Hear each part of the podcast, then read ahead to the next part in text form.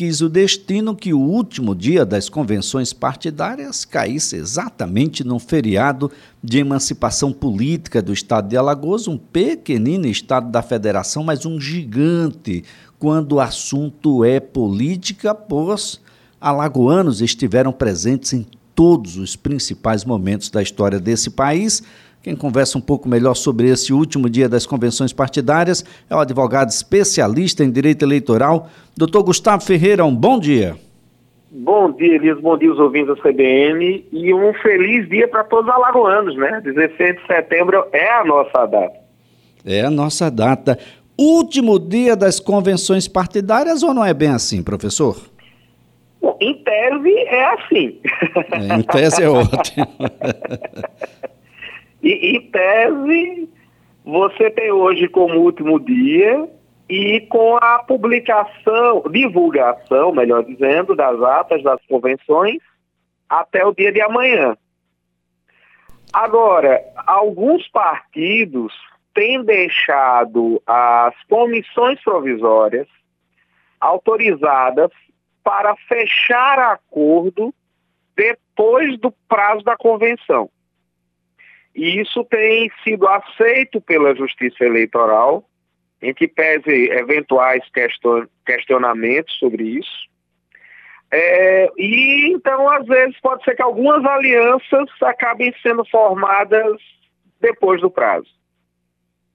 Depois do prazo. Então é e não é ah, eu, eu, posso alegar que todo mundo, ah, de uma certa forma, contraiu o Covid, então eu não, não realizo hoje, posso realizar amanhã a convenção?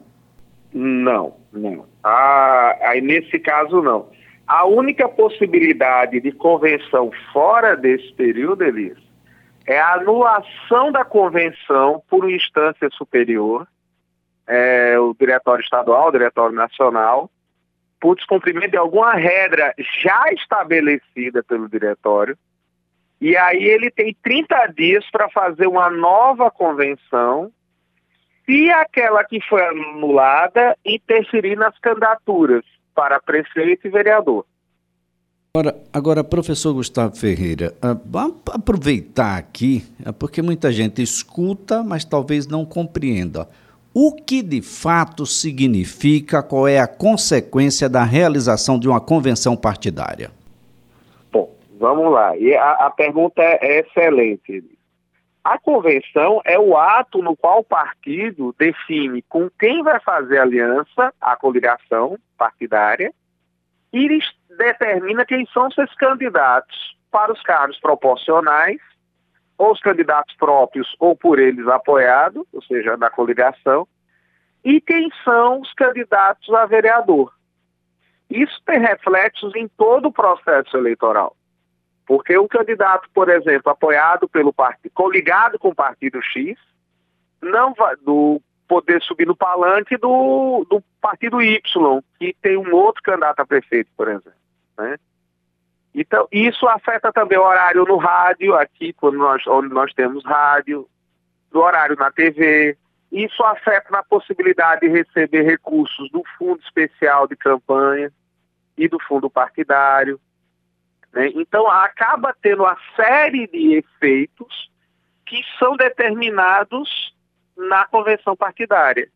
E o principal, Elias, você só é candidato inicialmente se estiver com seu nome na ata da convenção. Então, seu Elias não aparece o nome dele na ata do partido CBN. Por mais que você seja o mais forte candidato, o mais é, apto a ganhar as eleições, se o seu nome não está na ata da convenção, você não pode fazer o registro de candidatura. Então é melhor Mas, ficar exemplo, de olho, né, professor? Oi? É melhor ler a ata. Sim, sim, importantíssima a leitura da E por isso que foi uma mudança pequena, mas extremamente importante, essa exigência de divulgar a ata um dia após a convenção. Agora, as coligações, elas estão para estas eleições apenas no majoritário, para os candidatos a prefeito e vice. Ainda assim, aqueles que estão no proporcional, aqueles que serão candidatos a vereador, por exemplo, estes também não poderão subir em palanques onde o seu partido majoritariamente não estejam coligados? Elias, é, eu entendo que não.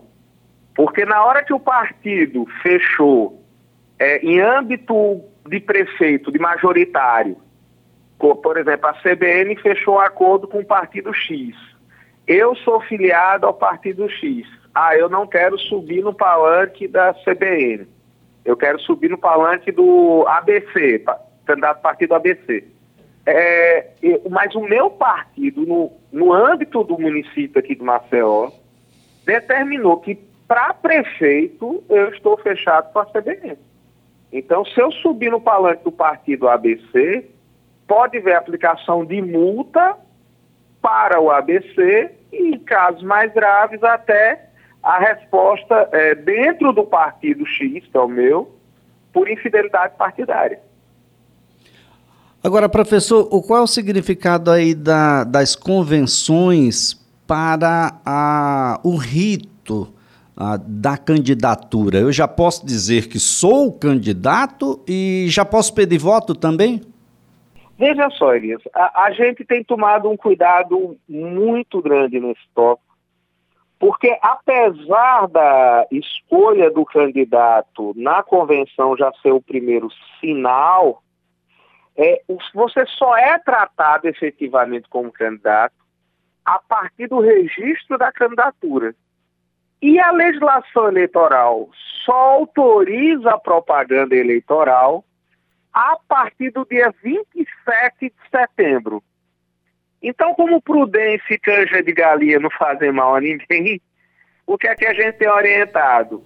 Você até divulgar, olha, eu, Elias, fui escolhido é, candidato a vereador, candidato a prefeito pelo partido CDN, no dia hoje, 16 de setembro mas você continua se apresentando como pré-candidato a prefeito, por exemplo, e somente passa a pedir voto do dia 27 de setembro em diante. Quando é que o registro deve ser realizado dessa convenção das candidaturas? Bom, vamos lá. O, a informação da convenção um dia após a sua realização. O registro das candidaturas, porque são dois momentos diferentes, viu, Elisa? Certo. O registro das candidaturas pode ser feito até o dia 26 de setembro, às 19 horas. Só que tem um detalhe aí. O registro, ele é um ato, vamos dizer assim, complexo, não é um ato simples, um ato composto.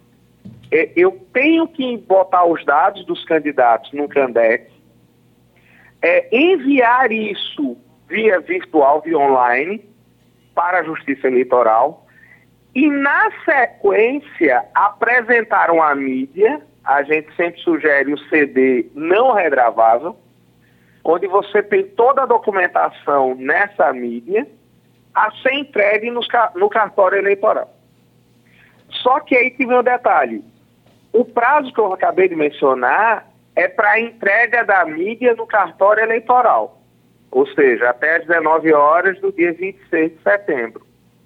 O envio virtual das informações deve ser feito até às 8 horas da manhã do dia 26 de setembro. Tá certo então. Professor Gustavo Ferreira, a gente vai ficar acompanhando para e passo toda essa movimentação. Um ótimo dia para o senhor.